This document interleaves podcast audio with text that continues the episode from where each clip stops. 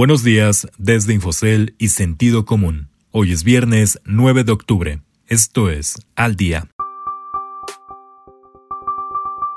Los fideicomisos del gobierno en proceso de extinción. El mercado y los analistas con visiones distintas sobre el futuro de las tasas de interés. Prisa pega de nuevo a Coral en batalla por Radiópolis. La inflación con respiro en septiembre. Hola, soy Ricardo Legorreta y estas son las historias que debes saber para estar al día.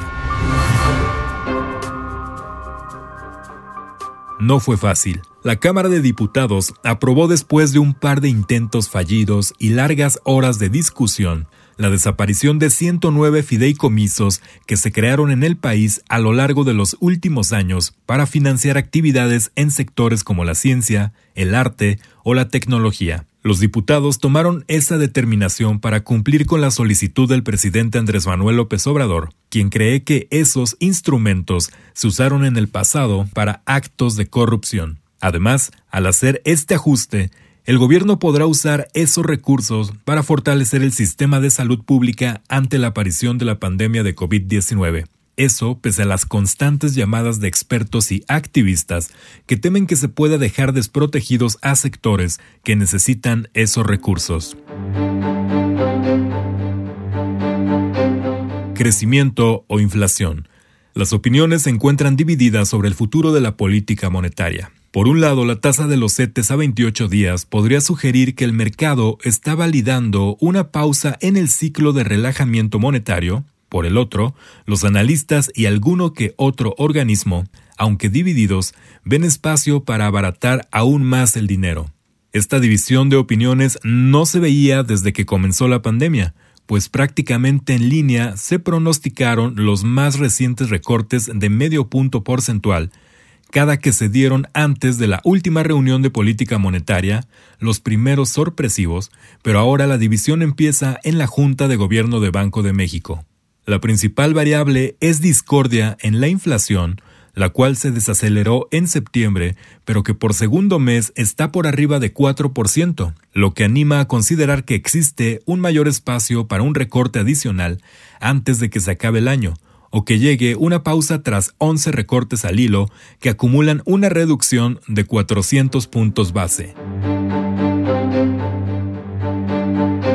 Conflicto continúa. Los acercamientos que habrían tenido los dueños de la cadena radiodifusora mexicana Sistema Radiópolis para llegar a un acuerdo se encuentra en un impasse que ha reactivado en los últimos días la campaña legal y la lucha de declaraciones entre Grupo Prisa y Corporativo Coral. Prisa anunció que recibió medidas cautelares adicionales de un juez en la Ciudad de México que suspendería provisionalmente todas las decisiones que Corporativo Coral una subsidiaria de Grupo Alemán, ha tomado al respecto del grupo radiodifusor en las que no participó Prisa. Las medidas de protección a Prisa se sumarían a las otorgadas por un árbitro de la Corte Internacional de Arbitraje de la Cámara de Comercio Internacional, en donde se dirimirá la disputa. Las acciones aseguran el funcionamiento de Sistema Radiópolis de manera habitual como sucedía antes de la llegada de Coral, en lo que se solucionan las controversias entre sus accionistas bajo la dirección general de Francisco Enrique Cabañas Soria, quien ha estado al frente de la empresa durante los últimos años. Primer freno en cuatro meses. La inflación en México cortó durante septiembre con una racha de cuatro meses de presiones, aunque el movimiento no fue suficiente para que ésta volviera a ubicarse dentro del rango objetivo del Banco Central. Los precios al consumidor en el país subieron 0.23% en septiembre, el menor avance para un periodo similar, y desaceleró a una tasa anual de 4.01%, reportó el Instituto Nacional de Estadística y Geografía.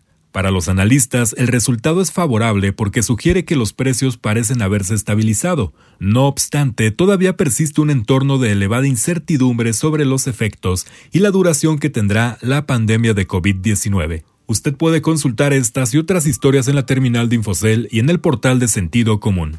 Esto fue su resumen noticioso, al día. No deje de escucharnos el próximo lunes con las principales noticias de negocios, economía y mercados. Que tengan un excelente viernes.